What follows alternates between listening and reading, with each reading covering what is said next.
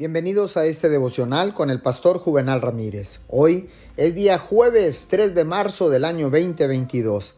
La palabra dice en 2 de Corintios 12:10, por eso me regocijo en debilidades, insultos, privaciones, persecuciones y dificultades que sufro por Cristo, porque cuando soy débil, entonces soy fuerte. Dependiendo del día, podemos sentirnos felices o tristes, emocionados o desanimados en la cima de la montaña o en el valle.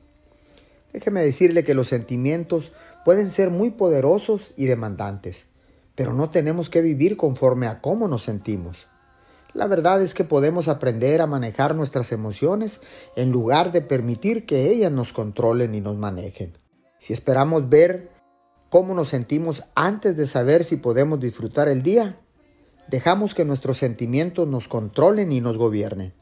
Pero gracias a que tenemos libre albedrío, podemos tomar decisiones que no se basen en sentimientos. Si tomamos las decisiones correctas, independientemente de cómo nos sintamos, Dios siempre será fiel para darnos las fuerzas para hacerlo todo. Señor, gracias, porque ahora sé que tu palabra y tus promesas para mi vida son más fuertes que mis sentimientos.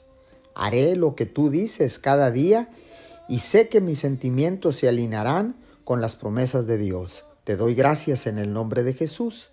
Amén y amén.